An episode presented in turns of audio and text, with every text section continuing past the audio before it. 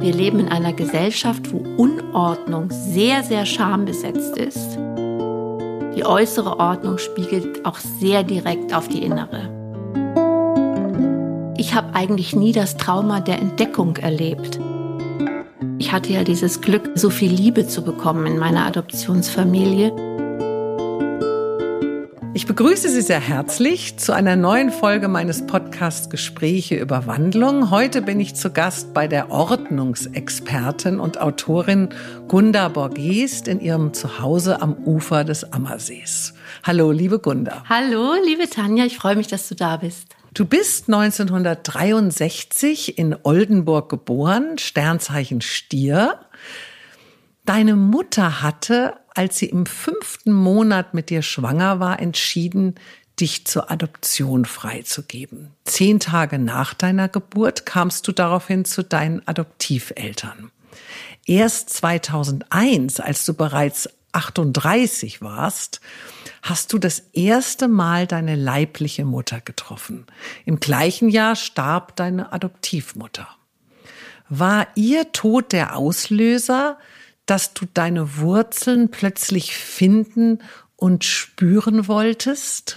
Nein, das war nicht der Auslöser. Also ich hatte meine leibliche Mutter schon sehr lange gesucht, eigentlich seit meinem 18. Lebensjahr, wusste seit meinem ungefähr 20. Lebensjahr auch, wo sie lebt, hatte ihr auch geschrieben, hatte versucht, sie kontakt zu kontaktieren, aber sie wollte keinen Kontakt. Und dann ist es über viele Wandlungen und Wege, ist es dann tatsächlich 2001 zu einem Kontakt gekommen. Wir haben uns getroffen. Und dass das jetzt das gleiche Jahr war, in dem meine Adoptivmutter gestorben ist, das ist jetzt eher eine Koinzidenz. Ein Schicksal. Genau. Zufälle gibt's ja vielleicht gar ja. nicht. Hast du denn deine leibliche Mutter bei dieser ersten Begegnung gefragt, warum sie dich nicht haben wollte. Sie hatte ja bereits eine achtjährige Tochter aus einer früheren Beziehung, als du auf die Welt kamst und kannte es, wie es sich anfühlt, Mama zu sein. Ja, ich habe sie gefragt. Ich wusste allerdings auch schon sehr viel über die Akten. Denn als meine Mutter, als ich eben, als sie im fünften Monat mit mir war, äh, zum Jugendamt in Oldenburg gegangen ist, da musste sie ja quasi erklären und warum sie ihr Kind zur Adoption freigeben will. Und äh, diese Akte kannte ich. Und deswegen kannte ich quasi schon einige ihrer Lebensumstände. Und sie war damals ähm, relativ mittellos. Sie war Verkäuferin in einem Herrenausstattungsgeschäft. Ähm, sie hatte eine relativ tragische Lebensgeschichte bis dahin hinter sich, konnte sich auch nicht so sehr gut um meine acht Jahre ältere Schwester kümmern. Und das wusste ich alles schon. Und sie hat das dann natürlich noch mir genauer geschildert.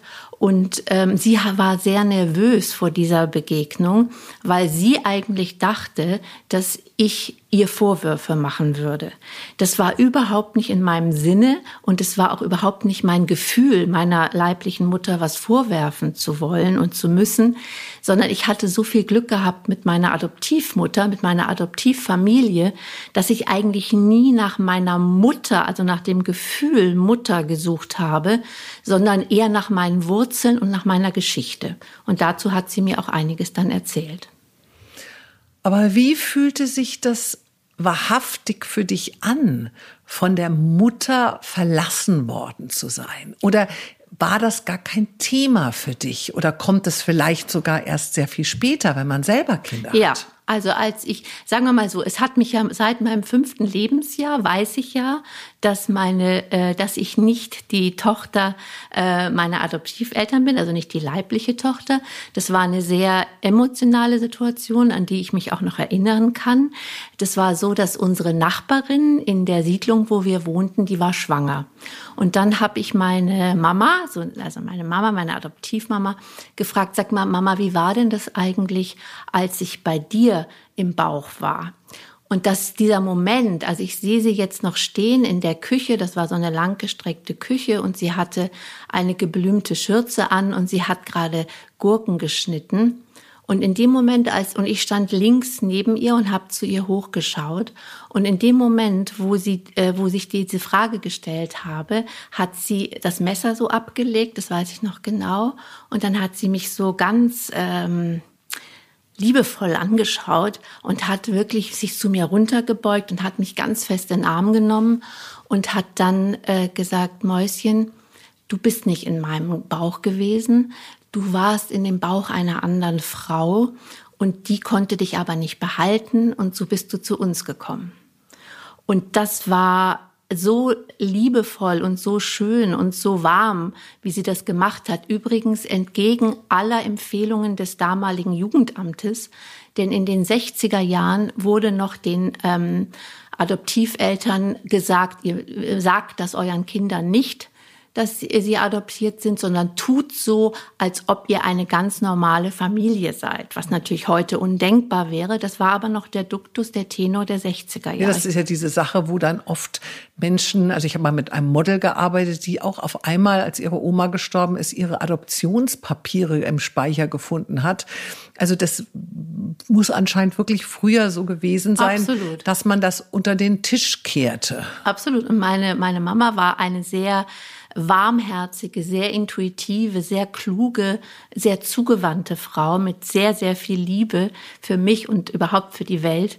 Und, ähm, und ich glaube, sie hat einfach ihrer Intuition nach gehandelt und das war mehr als richtig. Das heißt, ich habe eigentlich nie das Trauma der Entdeckung erlebt, mhm. sondern wie viele andere, die dann ihre Heiratsurkunde beantragen oder sonst irgendwas und dann merken, öh, in den Akten da, ich bin ja gar nicht das Kind meiner Eltern. Das also war das bei heißt, mir nicht so. Das hat dich gar nicht in dem Moment geschockt, als sie dich dann da in den Arm nahmen. Das war, du hast ja erst fünf. Ja. Äh, das, das, das war nichts Traumatisches. Nein, überhaupt nicht. Das war so, aha, ich habe mich dann fast so ein bisschen, wie soll ich sagen, so ein bisschen besonders gefühlt. Also so bei mir ist es anders als bei anderen.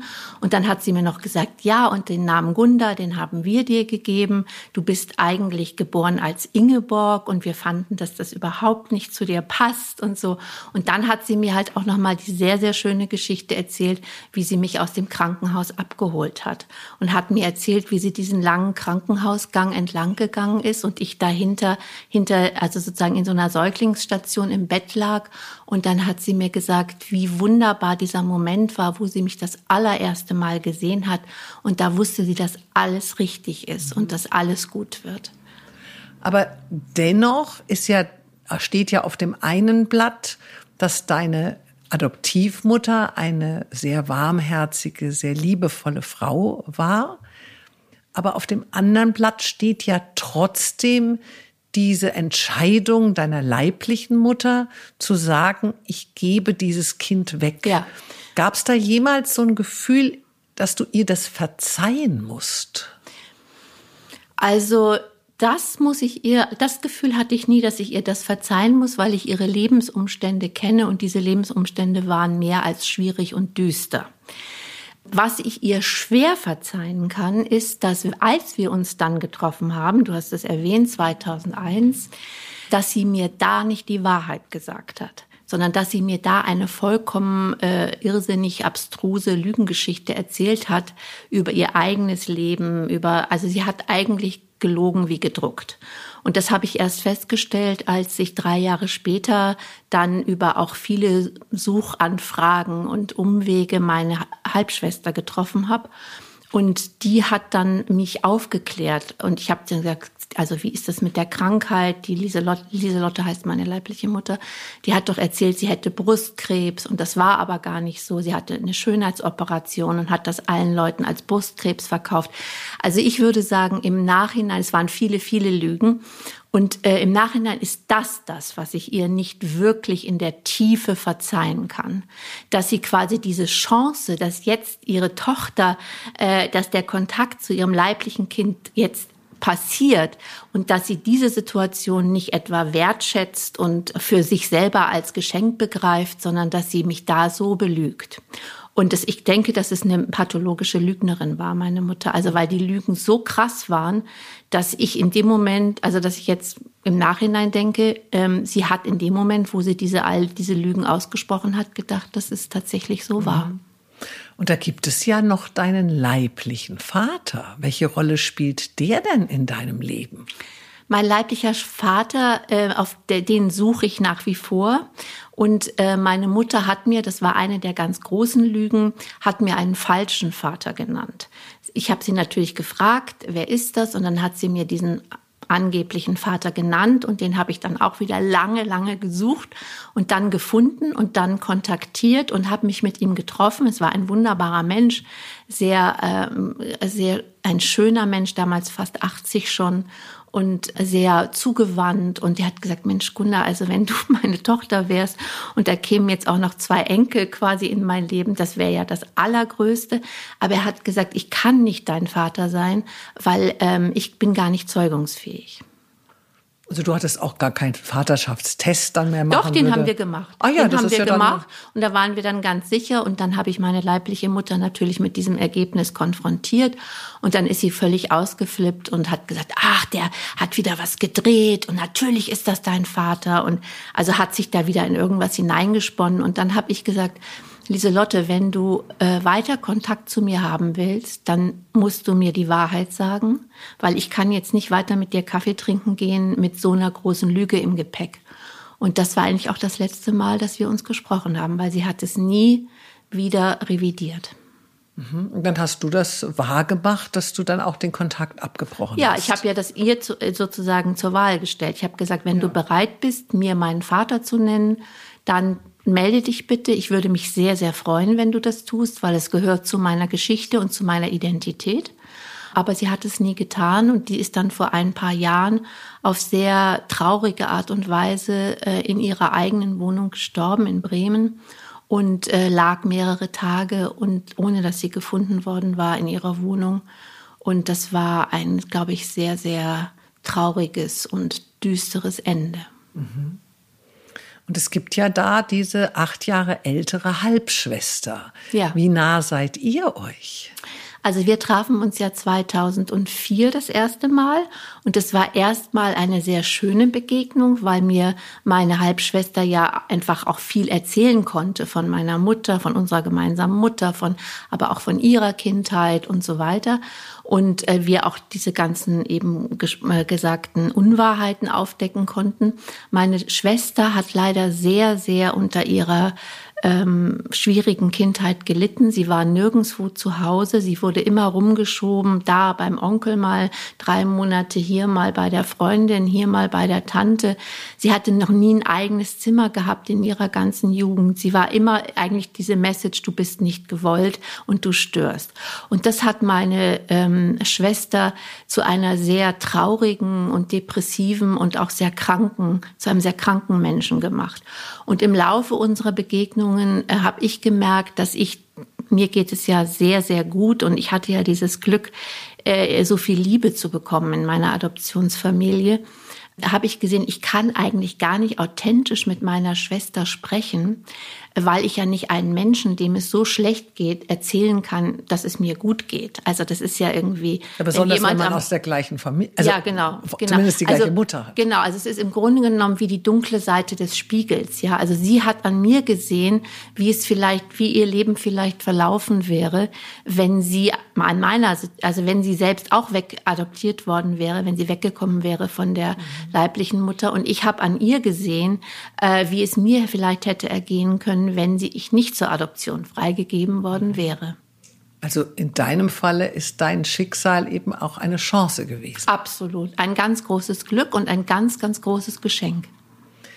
Dein Lebensdrama ging ja bereits als Kind dann auch noch mal weiter, als du mit fünf Jahren eine schwere Rippenfell- und Lungenentzündung bekamst und fast daran gestorben wärst auch für deine Adoptiveltern muss das auch eine sehr schlimme Zeit gewesen sein, denn sie wussten ja zu dem Zeitpunkt, als du so krank wurdest, noch gar nicht, ob sie dich wirklich behalten dürfen. Also diese Formalitäten der Adoption zogen sich, glaube ich, sieben Jahre oder in die Länge.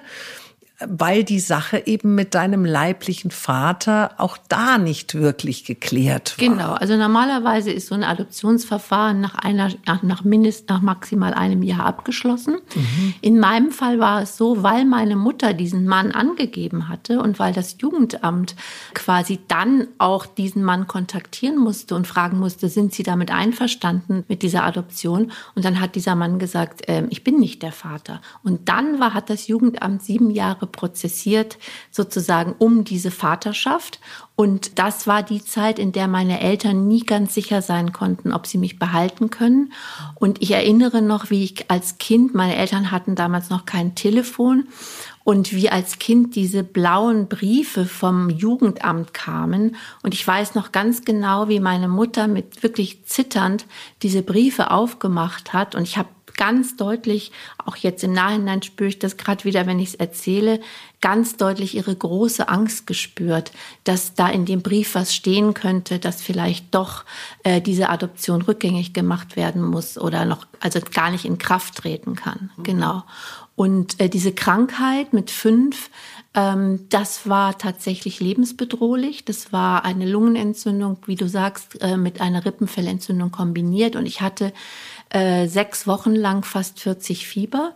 Und meine Mutter hat äh, mit dem Arzt gesprochen, hat gesagt, lassen Sie die Gunda hier zu Hause. Das schafft die nicht im Krankenhaus. Ich kümmere mich um sie. Und dann hat sie mich wirklich sechs Wochen gepflegt. Aus dieser Zeit erinnere ich noch sehr viele Fieberträume auch und auch Verlustträume erinnere ich aus der Zeit. Und der Arzt hat damals gesagt, wenn Ihre Tochter das überlebt, dann wird sie in ihrer gesamten körperlichen Entwicklung ungefähr fünf Jahre zurückgeworfen. Und genauso war es auch. Also ich habe zum Beispiel erst mit 17,5 dann später meine Periode bekommen. Ich war ganz dünn, ganz zart. Also ich hatte immer, ich war eigentlich wie ein Mädchen. Ich wurde überhaupt noch nicht zur Frau in dem normalen Alter, wo man das wird. Und äh, das hatte der quasi, es hat mich in so einem Entwicklungsschub, mhm. hat mich diese Erkrankung erwischt. Und äh, ich kann mir nur ausmalen, was meine Eltern da durchgemacht haben, in, doppeltem Hins in doppelter Hinsicht. Also in der Angst, mich gar nicht wirklich adoptieren zu können und in der Angst, mich in diesen Wochen ähm, zu verlieren. Jetzt hast du ja vorher gesagt, dass du auch fünf Jahre alt warst, als du erfahren hast, dass deine Mami nicht wirklich deine Mami ist. Mhm. War das davor der Krankheit oder nach der Krankheit? Das kann ich dir nicht mehr sagen, Tanja. Das weiß ich nicht mehr. Vom Gefühl würde ich sagen, ich war vor diesem Gespräch mit meiner Mutter krank, aber ich bin ah, ja. nicht sicher. Ja, ich weil ich, sicher. ich weiß, ich bin manchmal ein bisschen esoterisch, aber manchmal denke ich mir, vielleicht ist ja das Unterbewusstsein dennoch stark. Also, weil du ja. sprachst ja auch gerade von den Fieberträumen, von Verlustängsten. Ja. Weil ich könnte mir vorstellen, dass so ein kleines Kind, auch wenn es sich natürlich sehr geliebt fühlt, dennoch wenn es weiß, das ist nicht wirklich meine Mami, hat man vielleicht auch Angst, dass man wieder hergegeben wird. Ja, also dass man. Ich glaube, dass äh, das ist erfährt. ja, ich glaube, dass es nicht der Punkt ist, das ist nicht wirklich meine Mami, weil das war meine Mami. Ja, also das. Ich meine jetzt ja vom Gesetz meine ich. Ja, ja. aber das, ich glaube, das überreißt du als Kind noch nicht. Was du sehr wohl überreißt, ist, dass deine Eltern Angst um dich haben und dass diese Angst, die spürst du ganz direkt. Und diese Angst kann mich natürlich beeinflusst haben, dass die Angst meiner Eltern, mich wieder weggeben zu müssen, immer irgendwie präsent war. Ja. Und ich glaube, das hat schon auch einen Teil meiner Kindheit oder man kann vielleicht sogar sagen, meines Lebens geprägt. Jetzt hattest du ja eben diese schöne Kindheit und Jugend mit deinen liebevollen Adoptiveltern. Ich nenne die jetzt im Podcast immer Adoptiveltern. Ich weiß, für dich waren es ja deine richtigen Eltern, aber dass man das besser versteht. Mhm. Hast dann ab 1982 in Marburg und Hamburg Literaturwissenschaften, Filmwissenschaften und Sinologie studiert. 1990 lerntest du dann deinen Mann Bernhard kennen, mit dem du jetzt schon seit 31 Jahren zusammen bist. Ist ja auch nicht mehr so oft, dass es sowas gibt. Er ist Journalist und seit über 20 Jahren für den Fokus tätig. Seit drei Jahren leitet er das Ressort Wissenschaft. 1992 wurde eure Tochter Gesa geboren, 1996 euer Sohn Emil. ein Jahr nach der Geburt deiner Tochter bekamst du dann einen fünfjährigen Vertrag als künstlerische Assistentin an der Münchner Filmhochschule. Wie konntest du denn eigentlich damals Kind und Karriere so wirklich unter einen Hut bringen? Weil ich glaube, da braucht man ja auch sehr viel Ausdauer und Leidenschaft. Also beim Film ist ja, glaube ich, jetzt nicht um Punkt fünf oder sechs Uhr Schluss abends. Ja, das stimmt. Also das habe ich ausschließlich meinem Mann zu verdanken, der 1992, als die Gesa geboren wurde, also das haben wir natürlich vorher schon besprochen, aber der Bernhard hat immer gesagt, ähm, ich will äh, ganz auch für die Gesa da sein, so wie du es auch bist. Und ähm, ich werde in Erziehungsurlaub gehen. Das war 1992. Da konnten viele Männer das Wort Erziehungsurlaub noch nicht mal buchstabieren. Also das war tatsächlich, er hat damals bei der Zeit gearbeitet, beim Zeitmagazin.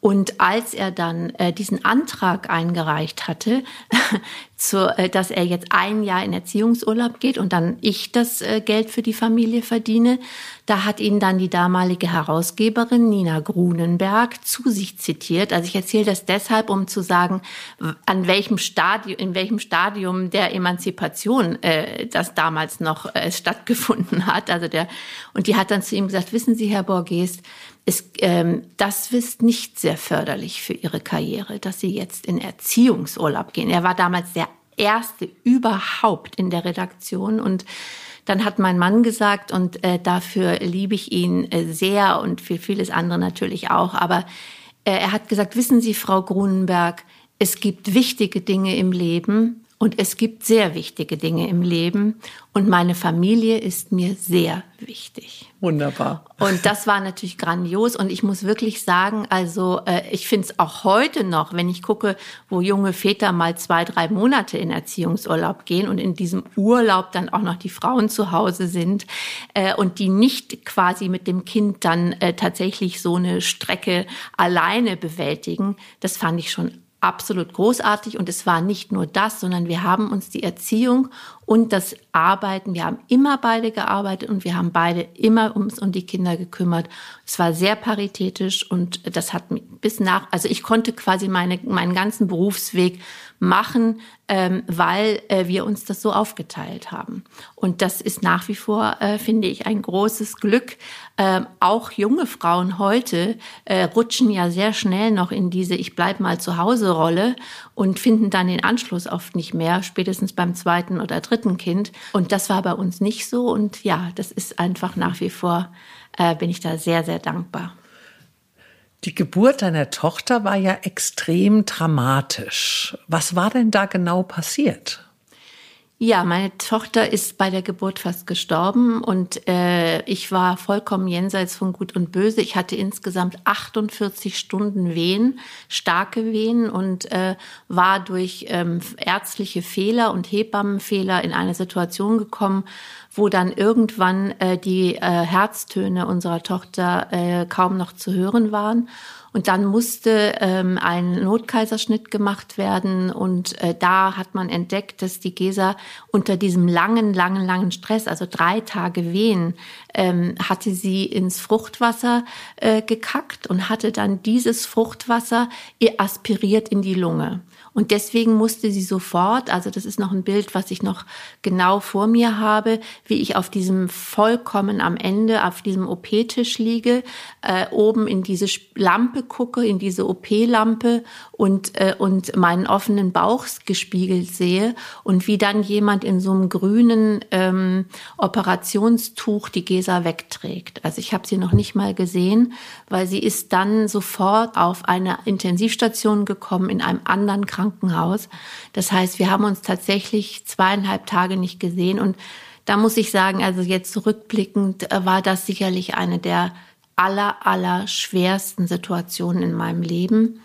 Und ich hatte dann Glück, weil ich trotzdem stillen konnte dann, als sie nach zweieinhalb Tagen zu mir kam. Aber Bernhard und ich hatten natürlich unglaublich viel Sorge und Angst, tiefe Angst, dass sie sterben könnte. Und ihr Zustand hat sich stabilisiert. Sie hat keine Lungenentzündung entwickelt. Sie hatte eine Hochdosis bekommen an Antibiotikum. Aber das war für das sogenannte Bonding zwischen äh, Mutter oder zwischen Eltern und Kind natürlich eine ganz äh, furchtbare, desaströse und ähm, traurige Situation. Und hast du aber dann doch die Kraft gehabt, dann ein zweites Kind zu bekommen. ja, also ich war, ich wollte eigentlich kein zweites Kind im ersten, weil ich nach Gesas Geburt in eine ziemlich schwere Depression gefallen bin. Das hatte nicht nur mit den Hormonen zu tun, sondern ich glaube, da haben viele andere Sachen auch noch eine Rolle gespielt. Und ich war also komplett überfordert von meiner Rolle als Mutter. Und umso wunderbarer, dass eben dann Bernhard auch da war und alles machen konnte.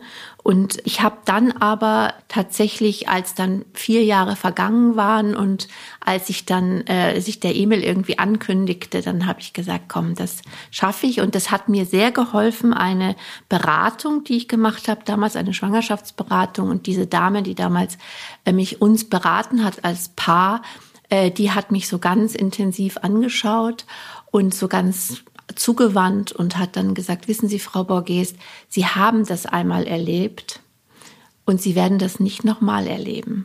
Das ist eine Angst, die ich verstehen kann, aber es wird mit der zweiten Geburt äh, sicherlich ganz anders und viel positiver werden. Und das hat sie so intensiv und so wunderbar gesagt. Und dann war es auch tatsächlich so. Also der Emil war dann auch ein Kaiserschnitt, weil ich eine, Ver das hat man dann erst sehr viel später festgestellt, dass ich eine Verletzung am Steißbein habe und das Steißbein wie so ein, äh, wie so ein Haken gewirkt hat. Das konnte sich nicht mehr flexibel bewegen. Das heißt, meine Kinder wären, wären nie äh, sozusagen auf normalem Weg geboren worden. Hätte ich es vorher gewusst, hätte ich mir diese Torturen ersparen können. Also müsste man eigentlich sein Steißbein auch das mal anschauen erfahrene lassen. Hebammen machen das immer. Die es ist so ein bestimmter Griff, aber meine Hebamme damals in Hamburg und äh, hat das nicht gemacht und ich habe es erst sehr viel später nach Emils Geburt hat es mir dann eine Ärztin mal gesagt. Die hat gesagt, hatten Sie eigentlich mal eine Verletzung am Steißbein? Habe ich gesagt, ja. Und äh, das heißt, da habe ich es erst erfahren. Und das heißt, die Geburt vom Emil war dann sehr viel einfacher und der war dann auch bei mir gleich da und war gleich an meinem Busen. Und also da hat sozusagen alles, was ich vorher mit Gesa nicht erleben durfte, hatte ich da, habe ich da geschenkt bekommen, quasi als Erfahrung.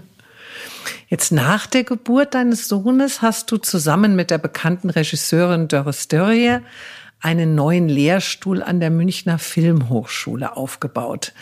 Dein Mann nahm wieder wahrscheinlich Elternzeit, äh, könnte ich mir vorstellen, nee, oder da dann hatten nicht? wir ein Kindermädchen. Ach, da hatte Kindermädchen. Mhm. Okay, darf man das wahrscheinlich nicht zweimal oder dürfte doch, man doch. das? Ach so, Hätte okay. er auch machen können, aber das ging damals, da hatte er gerade so einen Arbeitsgeberwechsel und da war das ein bisschen schwieriger. Ja.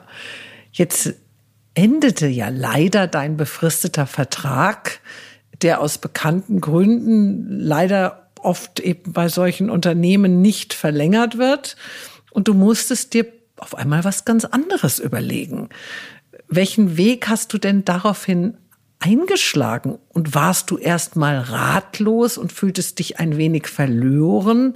Weil plötzlich bist du ja so ein bisschen aus dieser Filmfamilie wieder einfach so ausgespuckt worden. Also erstmal habe ich mich nicht verloren gefühlt, weil ich ja durch diese fünf Jahre, es waren dann insgesamt übrigens sieben, weil ich tatsächlich noch eine Verlängerung bekommen habe. Ich war erst in der Dokumentarfilmabteilung und dann war ich äh, mit der Doris Serie in der in diesem neuen Lehrstuhl für Dramaturgie und äh, Creative Writing. Und äh, ich habe mich erstmal überhaupt nicht verloren gefühlt, weil ich von vielen Kontakten auch noch sozusagen mit guten Kontakten versorgt war aus der Zeit. Und ich habe dann eine Rechercheagentur gegründet und habe für Filmprojekte, für historische Filmprojekte recherchiert, habe mit relativ bekannten Produktionsfirmen zusammengearbeitet. Also das war eigentlich eine gute Selbstständigkeit. Und ich habe aber gemerkt, dass dieses, dass dieses sozusagen Zuarbeiten einem, in dem Fall Drehbuchautoren, das macht mir Freude. Ich habe auch für Sender gearbeitet, die bestimmte Projekte über Hermann Hesse zum Beispiel entwickeln wollten und dann mich kontaktiert haben und gefragt haben, was könnte man denn über den Hesse machen. Also das waren tolle Projekte. Aber ich habe gemerkt, die, es ist nicht originär das, was ich mein Leben lang machen will. Und äh, ja, also das war eine gute Zeit, äh, aber es war noch nicht das, wo ich dachte, so, ich bin total im Flow. Das kam dann erst später. Du hast ja auch ähm, ein Buch geschrieben, Mensch Einstein. Dazu gab es auch eine Dokumentation und eine Ausstellung. Dann hast du, glaube ich, auch mal Leitung des Bayerischen Filmzentrums übernommen. Also du hast äh, überall deine Fühler ausgestreckt und ein bisschen in dich hineingehorcht, wo könnte mein Platz sein. Genau, und das war in der Zeit auch wirklich für mich sehr stimmig. Also ich hatte ja Filmwissenschaft studiert und die Zeit mit Doris Dörje war eine ganz tolle und aufregende und erlebnisreiche und kreative Zeit. Und das möchte ich überhaupt nicht missen. Aber da ich ja nicht äh, sozusagen, ich war ja in dieser Zeit, äh, gerade in der Rechercheagentur und danach bei diesen anderen Projekten, die du gerade aufgezählt hast, ich war nicht originär kreativ. Also, und das war etwas, was ich eigentlich immer machen wollte, aber ich habe mich selber nicht als Regisseurin gesehen oder als Drehbuchautorin. Mhm. Und deswegen war ich da auf einem eher suchenden Weg.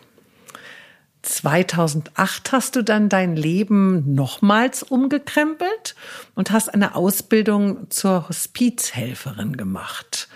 Seitdem bist du auch ehrenamtlich in dieser Sache tätig. Was hat dich denn dazu bewegt? Gab es da irgendeine Lehre, die du gespürt hast, die du füllen wolltest? Oder war dir das mit dem Film viel zu oberflächlich? Oder was war das? Nein, weder das eine noch das andere. Also es war so, dass meine äh, von mir ja sehr, sehr geliebte Mutter ist ja gestorben 2001 und ich habe sie tatsächlich bis in den Tod begleiten können. Also ich war bis zu ihrem letzten Atemzug und auch danach äh, bei ihr, alleine mit ihr. Und, ähm, und ich habe ein, äh, ich habe gemerkt, also so schmerzhaft das war, dass ich das kann ich kann einen Menschen in den Tod begleiten. Das ist mir quasi gegeben. Das ist keine Eigenschaft, die ich mir irgendwie aneignen musste, sondern das ist etwas, was ich kann. Und dann habe ich ja grundsätzlich so ein Bild von meinem Leben der großen Dankbarkeit. Also ich bin ja einfach quasi einfach beschenkt. So fühle ich mich wirklich und sehr demütig auch und dankbar wirklich für jeden, für jeden Tag, den ich leben darf, was vielleicht auch noch mit meiner Adoption zusammenhängt. Und dann habe ich gesagt, ich möchte dem Leben einfach was zurückgeben. Ich möchte mich gerne äh, irgendwo ehrenamtlich engagieren. Und äh, dann habe ich mir, äh, kam ich aufs Hospiz, habe so ein bisschen eine kleinere äh, Google-Recherche damals gemacht und habe gesehen, dass man in, in dem Christophorus Hospiz in München, dass man da eine Ausbildung machen kann zur Hospizhelferin. Und dann muss man so ein Grundseminar machen und dann muss man ein Gespräch führen, ob man äh, für geeignet gehalten wird und so weiter. Und das habe ich gemacht und habe dann 2009 angefangen, auf der Station als Hospizhelferin zu arbeiten. Und das war eine, eine ganz besondere und ganz tiefe und auch sehr anstrengende Arbeit. Aber es ist auch eine fantastische Arbeit, weil es so ums Eigentliche geht. Und ich glaube, dass wenn wir uns mit dem Tod auseinandersetzen, dann werden wir lebendiger. Mein Onkel ist auch in diesem Hospiz äh, verstorben letzten Jahres und äh, ich habe noch eine zwei Wochen habe ich noch miterleben dürfen, wie wunderbar sich dort die Menschen um ihn gekümmert haben und äh, ja, es ist auch ein Bereich, mit dem man oft gar nichts zu tun hatte sein ganzes Leben lang, bis es eben dann mal so weit ist, dass man damit konfrontiert ja, wird. Viele konfrontieren sich halt erst in dem Moment, wo es so weit ist und andere fangen schon früher an. Du musst noch dazu sagen, das war nur eine ehrenamtliche Tätigkeit. Also ich mhm. habe das nicht beruflich gemacht, ja. sondern ich habe beruflich natürlich weitergearbeitet und habe einmal in der Woche äh, manchmal auch, wenn Not am Mann war, zweimal in der Woche gearbeitet und bin dann später vom ähm, stationären Hospiz in die ambulante Betreuung gegangen. Also ich habe dann Sterbende zu Hause betreut. Mhm. Das machst du aber jetzt nicht mehr. Im Moment mache ich es nicht, weil wir ja bis vor kurzem, Bernhard und ich, so eine Pendelsituation hatten mit München und Berlin. Und da, also wenn ich nicht regelmäßig da sein kann, dann kann ich diesen Job nicht machen. Also da muss man wirklich verlässlich da Natürlich. sein in der gleichen Stadt. Und wir waren ja zum Teil durch Bernhards Beruf bedingt auch wochenweise in Berlin die letzten Jahre. Und das ging nicht, aber ich werde sicher wieder beginnen, wenn meine Lebenssituation danach ist. Hat dir denn diese Hospizausbildung auch bei dem Abschied deines Adoptivvaters geholfen? Denn er hat ja 2009, glaube ich, ist ja, er gestorben. Ja, genau. Und ähm, ich weiß jetzt nicht, wie er gestorben ist, aber ist dann so etwas rückblickend hilfreich, wenn man ein bisschen mehr Erfahrung hat mit dem Abschied nehmen, mit dem Loslassen?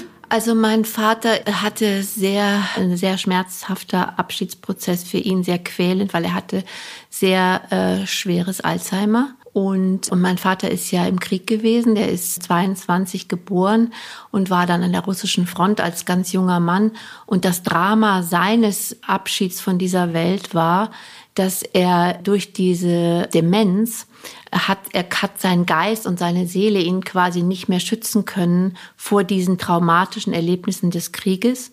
Und er ist da, also sozusagen, er konnte, er konnte, er hat das immer und immer wieder erlebt, was dazu geführt hat, er war dann irgendwann im Pflegeheim und hat dann stundenlang jeden Tag das Vaterunser geschrien. Und das war so furchtbar. Und das kam deshalb, weil er damals, als er im Schützengraben saß und bevor er dann mit der Panzerfaust den russischen, Sol äh, russischen Panzern entgegengelaufen ist, hatten die, hatten er und seine äh, Kameraden so ein Ritual, dass sie in diesem Laufen äh, das Vaterunser schreien, um sich irgendwie sozusagen zu imaginär zu schützen. Und das, all diese Traumata sind ihm in der äh, Demenz halt wieder äh, widerfahren und er konnte sich eben davor nicht mehr schützen und es war auch für mich als seine Tochter ganz, ganz furchtbar, das zu erleben. Und ich habe ihm dann versucht, ihn zu beruhigen, indem ich was vorgesungen habe und ihn in den Arm genommen habe und so. Aber es war eigentlich ein furchtbares, ein, ein furchtbarer Abschied. Also als ob der Filter weg ist, den genau. wir uns oder der Schutzraum. Genau, also er konnte sich nicht mehr schützen vor all diesen furchtbaren, grauenvollen, traumatischen Erinnerungen. Ja. Einen ganz anderen Abschied musstest du ja auch für zwei Jahre von deiner Tochter nehmen. Sie ging mit 16 Jahren nach Indien an das United World College. War das Ihre Idee oder habt ihr euren Kindern in der Erziehung diese Flügel gegeben, die sie benötigen, um ohne Angst ihre Erfahrungen auch in der Ferne zu machen? Ich denke, es war beides. Also wir haben äh, in unserer Erziehung versucht, die Kinder mit großer Liebe, mit Vorbild und mit der Vorstellung, Erziehung zur Selbstständigkeit zu erziehen. Und es war aber dann trotzdem letztlich Gesas Idee, diesen Weg zu gehen. Also sie war mit 14 schon ein Jahr in England gewesen und hat sich dann eben entschieden, sich mit äh, knapp 16 äh, bei United World College zu bewerben. Das ist eine Vereinigung von ähm, sehr guten Colleges auf der ganzen Welt, die auch sehr viel soziale Arbeit machen vor Ort. Also Gesa hat zum Beispiel eine Schule mit aufgebaut oder in einem indischen Waisenhaus mitgearbeitet. Und das war tatsächlich, wenn du sagst Abschied, das war für mich wirklich sehr, sehr schwer, sie da gehen zu lassen. Für Bernhard war es, glaube ich, ein bisschen einfacher, aber ein Kind mit 16 nach Indien in ein College zu geben, war also sicherlich eine der größeren Kraftanstrengungen meines Lebens. Und ich weiß noch genau, wie das Gefühl war, wenn, äh, wenn das Telefon klingelte und ich sah im Display die Vorwahl von Indien dass ich natürlich letztlich immer dachte, oh Gott, jetzt ist was passiert, weil ähm, dann sind auch Sachen passiert. Also sie ist auch, äh, sie ist mal, sie hatte mal eine Cobra im Zimmer und sie hat sich mit der Vogelgrippe angesteckt und also es gab ein paar sehr dramatische Situationen in diesen zwei Jahren. Und letztlich denke ich, war es Gesas Weg. Das sagt sie auch heute noch. Als sie zurückkam, hat eine Freundin ähm, uns eingeladen, sozusagen zur Willkommensfeier. Und dann hat sie zur Gesa gesagt, Mensch Gesa, also was du da verkraftet hast und was du da gemanagt hast und also das ist doch wirklich großartig. Und dann hat sie gesagt, ja, aber wer noch viel mehr verkraftet hat, ist meine Mama. Süß. Ja, die spüren das eben auch. Ja. So wie du damals bei deiner Adoptivmutter viel gespürt hast. Dann eine sehr große Wandlung, vielleicht sogar die größte in deinem Leben, kam 2014 mit deiner Idee, den Menschen beim Aufräumen zu helfen, bei der Ordnung, also Ordnung zu schaffen. Wie kamst du denn eigentlich auf diese wahnsinnige Idee und hat bei der Gründung deiner Geschäftsidee mit dem Firmennamen die schöne Ordnung, schönste Ordnung oder die schönste Ordnung, irgendjemand in deinem Umfeld je daran geglaubt, dass du damit mal so erfolgreich werden würdest? Ja, also wie kam es dazu? Ich habe mit 50 versucht, mich auf Stellenangebote zu bewerben. Ich wollte noch mal so richtig durchstarten. Vielleicht, ich hatte ja auch als Kulturmanagerin gearbeitet, also in einer Kulturinstitution oder bei einer Kulturstiftung oder so. Und ich wurde damals noch nicht mal zum Vorstellungsgespräch eingeladen, was irgendwie meinem Selbstbild nicht so ganz entsprach. Und dann hat eine, ähm, habe ich gedacht, vielleicht stimmt irgendwas mit meiner Bewerbung nicht. Also ich habe wirklich zwei Jahre investiert in Zeit und, und vor allen Dingen auch Kraft und Energie, äh, eine Stelle zu finden. Und dann äh, hat eine Freundin, die ist Personalmanagerin in einem, in, also Chefin der Personalabteilung einer sehr großen Firma. Und die hat sich meine Bewerbung angeschaut und hat gesagt, Gunda, das ist eine wirklich tolle Bewerbung und du passt auch genau auf die Stelle. Aber es gibt ein Problem und das ist, äh, findet auf Seite 1 statt, dieses Problem. Und das ist deine, äh, dein Geburtsdatum. Das also 1963. Und das war für mich eine absolut schockhafte Erfahrung, weil ich mich, ich hatte mich ja mein ganzes berufliches Leben qualifiziert. Ich war vollkommen neben mir nach dieser Aussage.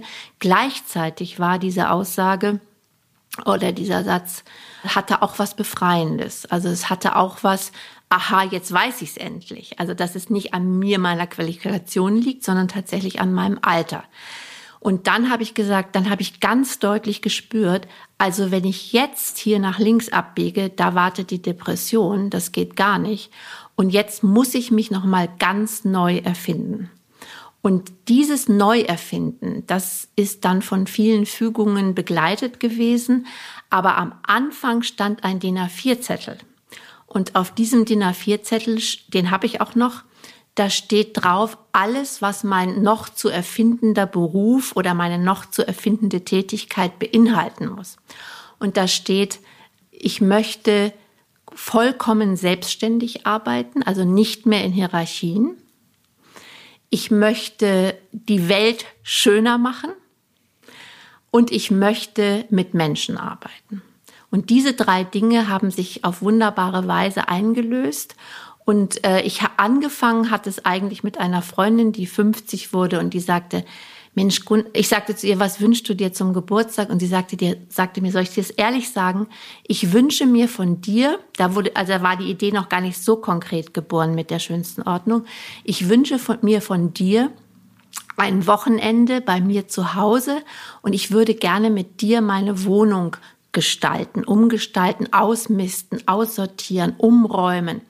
Und wir haben das gemacht und am Ende hat sie gesagt, das war jetzt so großartig, genau damit musst du dich selbstständig machen. An sowas hatte ich vorher schon gedacht. Also das, es geht ja in meiner Arbeit nicht nur um Ordnung. Also es ist ja nicht sozusagen, ich bin ja keine Ordnungspolizei oder so. ähm, ich, äh, also Ordnung ist ja auch im Deutschen sehr doppelt konnotiert. Also Ordnung ist so dieses alles ist in Ordnung, aber da hängt ja auch noch sowas dran wie Zucht und Ordnung. Also es ist überhaupt nicht mein Thema, ja, sondern mir geht es darum, Menschen zu helfen, quasi die für sie individuell passende Ordnung oder die für sie individuell passende Struktur zu finden und ihre Wohnungen und ihre Häuser für sie so schön wie möglich zu machen in dem, was sie schön finden und nicht das, was ich schön finde. Also das heißt, es ist ein sehr, sehr individueller Ansatz. Und mit dieser Freundin, das war der Anfang. Und dann habe ich durch einen Zufall einen Mann getroffen, das war ein sehr sympathischer, schwuler Psychologe. Und der lebte im absoluten Chaos und der bat mich dann, ihm zu helfen. Das war quasi mein erster Kunde. Das war noch bevor ich überhaupt eine Website hatte. Und das lief ähnlich, dass der sich auch ähnlich befreit fühlte nach diesem, nach unserem gemeinsamen Prozess. Und dann hat er wieder einen neuen Freund kennengelernt, einen neuen Job gefunden. Und also es war sozusagen, es, es ordnete sich alles. So war es auch bei meiner Freundin gewesen, dass ich mit diesem Prozess äh, plötzlich das Leben auch ordnete, ja, und, und bestimmte äh, Baustellen plötzlich äh, verschwanden. Und dann habe ich gesagt, so, das versuche ich jetzt. Und dann habe ich mit meiner Tochter Gesa äh, diese Website gemacht, die auch, die es auch heute noch gibt, schönste Ordnung. Und dann war es in der Welt. Und dann hat ein Freund von mir Michael, der hat das irgendwie mitbekommen und hat gesagt, Mensch, Gunnar, das ist ja eine super Idee, was du da machst. Du hilfst ja Menschen wirklich in wunderbarer Weise. Ich mache eine Geschichte über dich. Der war Journalist. Und da dachte ich, naja, der macht vielleicht irgendwie so einen kleinen Artikel. Und dann hat der hat für Frauenzeitschriften äh, unter anderem gearbeitet und hat dann eine große Reportage geschrieben über meine Arbeit. Und damit war es in der Welt. Und dann ging's äh, durch die Decke, kann man sagen. Also dann war es wirklich. Das kann man wohl sagen. Dann war es wirklich. Und jetzt mache ich es ja seit sieben Jahren und und schaue so ungefähr auf, ich kann es jetzt nur schätzen, aber so ungefähr auf 200 bis 300 Kundinnen zurück. Es sind meistens Frauen, die sich bei mir melden, ganz selten Männer. Und das ist eine wunderbare Arbeit, weil ich ja immer äh, Zeugin bin von Befreiungsprozessen. Mhm. Wenn sich Menschen von Altlasten befreien, und das müssen nicht nur alte Gegenstände sein, das können auch alte Lebensentwürfe sein, alte Freunde, alte Gewohnheiten oder alte Jobs. Ja, das ist sehr, sehr, also dass diese, das, was man im Äußeren herstellt, die äußere Ordnung spiegelt auch sehr direkt auf die innere. Ja, das wollte ich nämlich gerade sagen. Ich wollte dich fragen, was genau bewirkt denn dann die äußerliche Klarheit in unserem Inneren? Weil ich weiß von mir selbst, ich bin so ein bisschen so Chaos am Schreibtisch, ansonsten nicht, aber so am Schreibtisch ist immer das Oberchaos.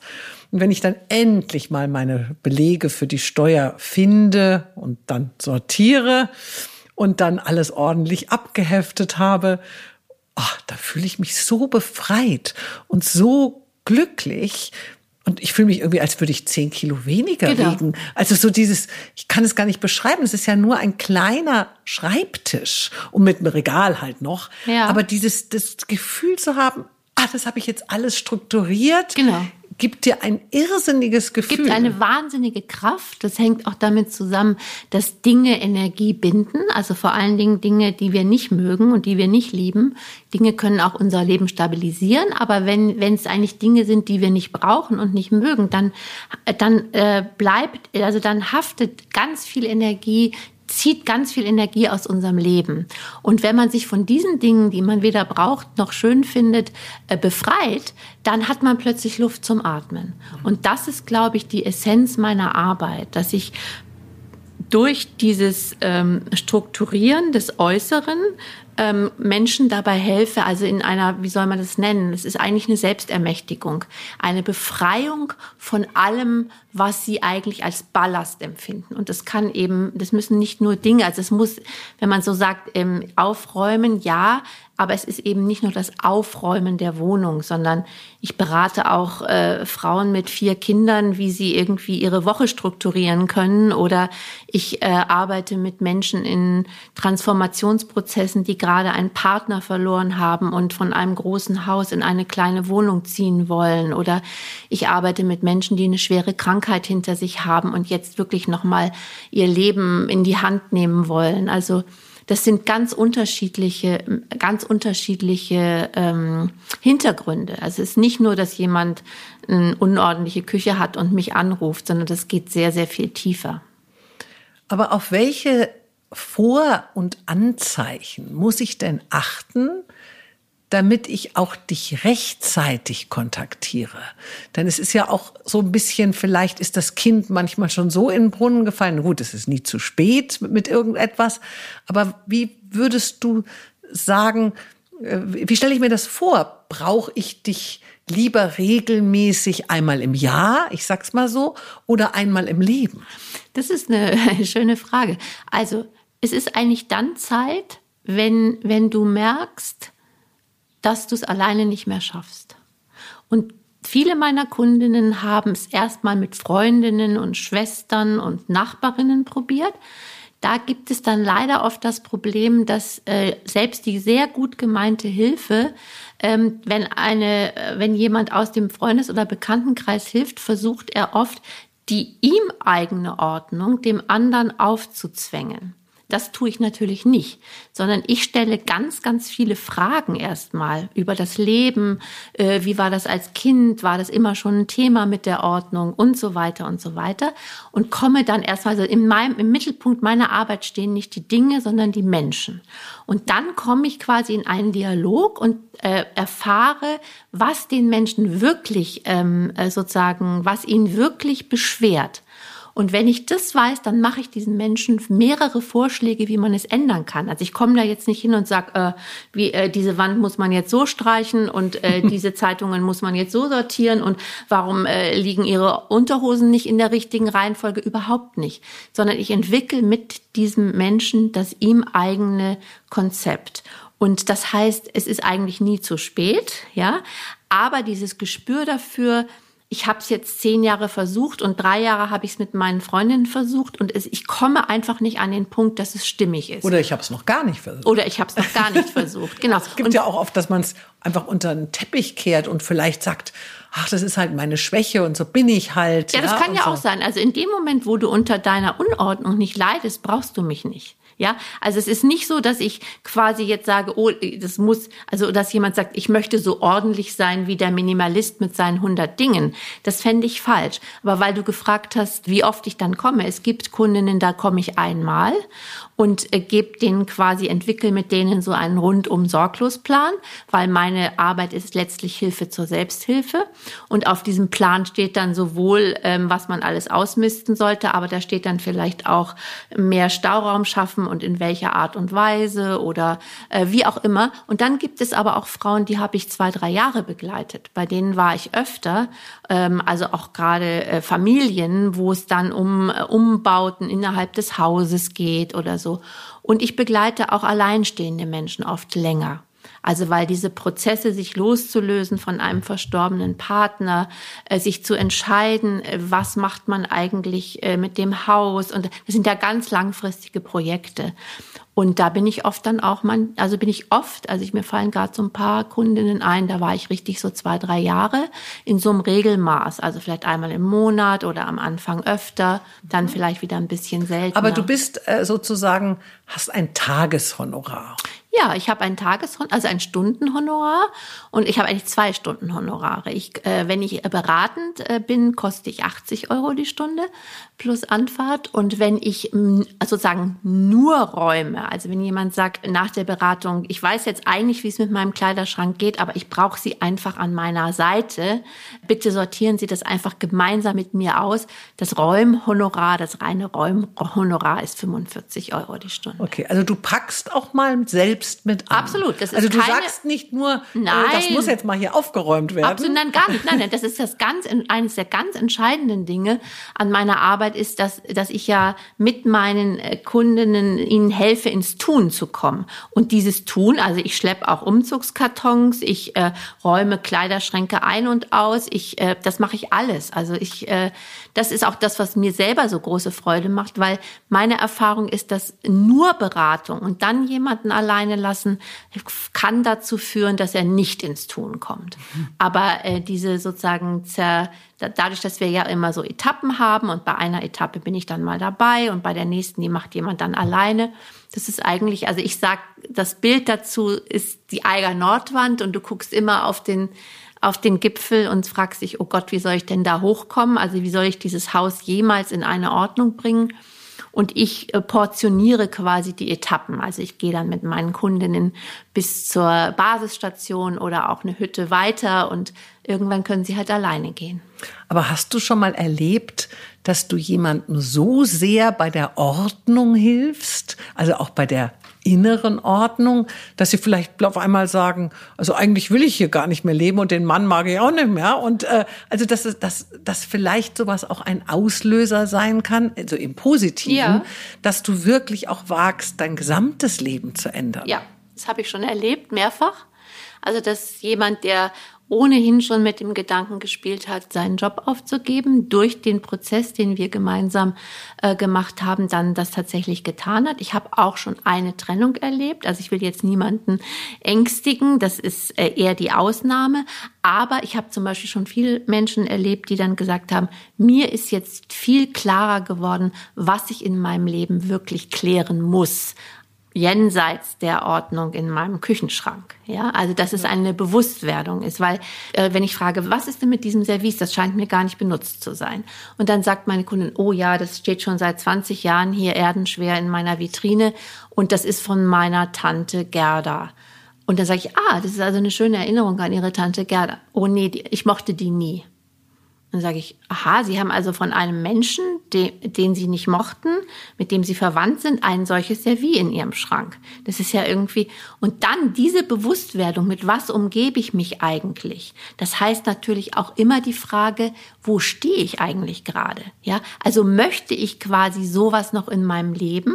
Also auch im Sinne von, möchte ich so eine Beziehung noch? Also selbst, also das ist ein Klärungsprozess. Und ich glaube, das ist etwas, was uns allen gut tut. Mhm.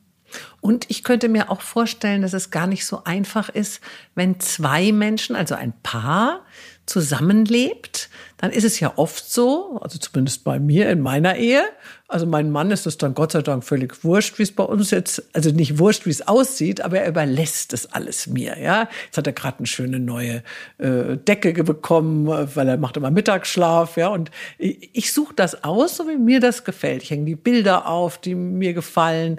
Es gefällt ihm dann auch, er hält sich da halt so ein bisschen raus. Aber ich könnte mir vorstellen, manchmal lebt vielleicht der eine Partner in der Welt des anderen und mag es aber vielleicht gar nicht und fühlt sich gar nicht wohl. Genau, das sind ganz oft Themen in meinen Begleitungen. Also ich habe viele Paare und ich habe auch Familien, also wo es unterschiedliche Vorstellungen gibt. Und ich habe ja mal berufsbegleitend eine Mediationsausbildung gemacht und kann aus dieser Ausbildung sehr viel nutzen, auch in der Mediation äh, bei Paaren, wo wir dann gemeinsam etwas entwickeln, wo jeder sich vom anderen auch gesehen fühlt in seiner Ordnung und in seinem oder in seinem Unordnungsbedürfnis und wo man dann zum Beispiel Räume definiert, die gemeinsam genutzt werden, die eine, die eine bestimmte Grundordnung haben, mit der beide leben können, aber wo jeder vielleicht auch seinen eigenen Bereich hat, in dem er so leben kann, wie er das möchte. Und ein ganz großes Anliegen von mir ist ähm, die Ordnung mit Kindern, weil das ist ja extrem in unserer Erziehung und in unserer Gesellschaft extrem negativ konnotiert, ich muss aufräumen, ja.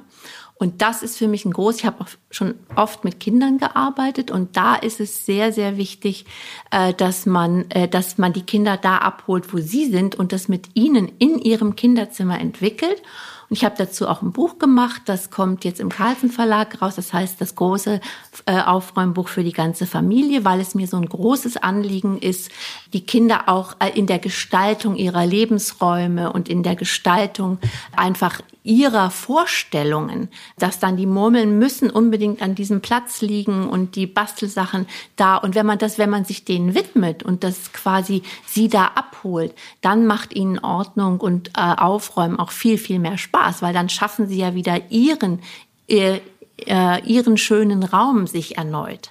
Aber Ordnung darf eben nicht direkt tief von oben passieren. Also ja, weil viele Motto, Mütter räumen ja für ihre Kinder auf. Ja, also das Kind in der Schule und da wird das Zimmer perfekt aufgeräumt. Genau, und das da würde ich immer sagen, ja, machen Sie es mit Ihrem Kind und, und hören Sie auch auf Ihr Kind. Äh, fragen Sie sowas wie, ähm, will der äh, jetzt seine Stifte gerne da immer sehen oder sollen die weggepackt werden oder wie will er seine Playmos verstauen und so. Also das ist, sind so, ich glaube, da kann man tatsächlich ähm, sehr viel verändern äh, in der Erziehung im Hinblick auf, dass jemand dann tatsächlich auch gerne aufräumt, weil es ihm entspricht. Ein sehr schöner Aspekt, habe ich jetzt noch gar nicht so drüber nachgedacht.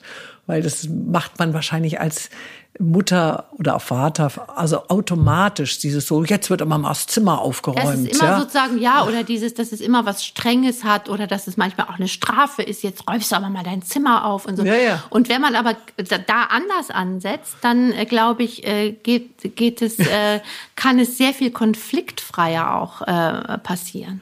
Also mich hat nur immer genervt, wenn meine Kinder statt aufzuräumen, ihre schönen, noch sauberen Anziehsachen einfach in die Wäsche geschmissen haben. Das war dann der einfachste Weg, weißt du, so, ach, dann alles in den Wäschekorb. Ja, das habe ich dann wieder rausgefischt. Ja, klar.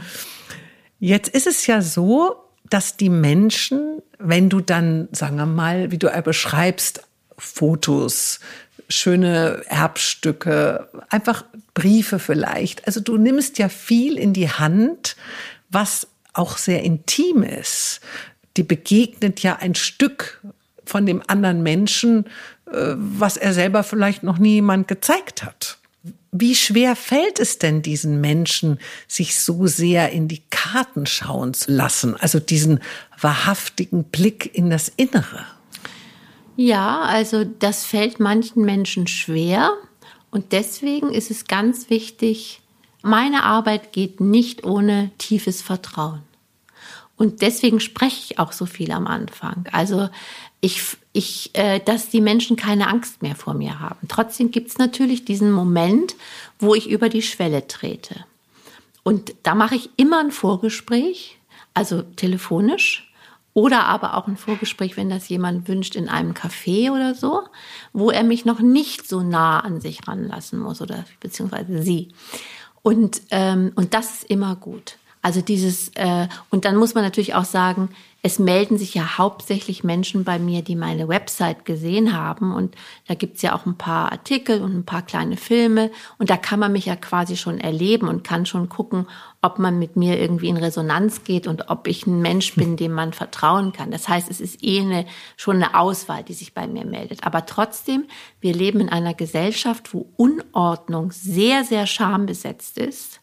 Und, äh, und deswegen ist dieser Schritt über die Schwelle immer ein, also ich gratuliere immer meinen Kundinnen und sage, sie sind so mutig, dass sie sich Hilfe holen und sie sind so mutig, dass sie mich jetzt hier in ihre Wohnung lassen. Und ich hatte zum Beispiel mal eine junge Kundin, die war Mitte 20 und die hatte sieben Jahre lang niemanden in ihre Wohnung gelassen, er lebte also seit sechs Jahren, weil sie auch keine Handwerker reingelassen hat, weil sie sich so geschämt hat, lebte sechs Jahre mit einer kalten Heizung im Bad und äh, hatte auch keine Freunde mehr eingeladen, keine Kollegen mehr eingeladen. Und mit der habe ich ungefähr ein Jahr gearbeitet. Und äh, sie hat dann gesagt, ich möchte an meinem Geburtstag fertig sein und ich möchte äh, wirklich endlich wieder mal zwei Kolleginnen einladen können. Und das haben wir auch tatsächlich geschafft über dieses Jahr. Und äh, am Tag ihres Geburtstages habe ich ihr eine äh, Nachricht geschrieben und habe ihr gratuliert und habe gesagt, ich wünsche Ihnen einen ganz wunderbaren Abend in Ihrer jetzt so schönen Wohnung mit Ihren Kolleginnen. Und dann hat sie mir zurückgeschrieben, einen Tag später hat gesagt, liebe Frau Borgest, ich habe mich in meiner Wohnung und in meinem Leben noch nie so wohl gefühlt wie jetzt. Das sehr, sehr berührend. Sehr, sehr gefreut, ja. Also wie ich das spüre, bist du ja jetzt so richtig in einer Arbeit angekommen, die dich einfach erfüllt. Also deine, Absolut. dein, dein, ja. Ja, es kommt so viel zusammen, weißt du, Tanja, das ist so, also immer mit Menschen sein, immer in Begegnung sein, im Austausch sein.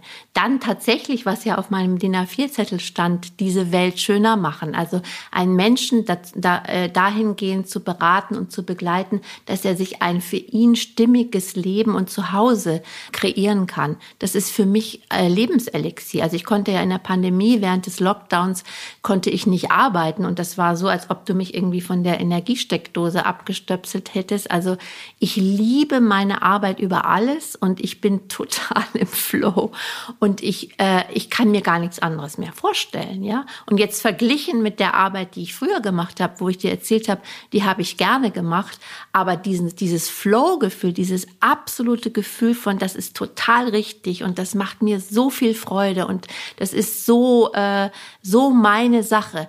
Dieses Gefühl hatte ich bis zur Gründung der schönsten Ordnung eigentlich noch nie. Ja, liebe Gunda, dann danke ich dir für dieses wunderbare, interessante Gespräch, welches mir und sicherlich auch den Hörern so eine ganz neue Sichtweise auf die Ordnung, auf die innere und auf die äußere gegeben hat. Ich danke dir sehr, Tanja.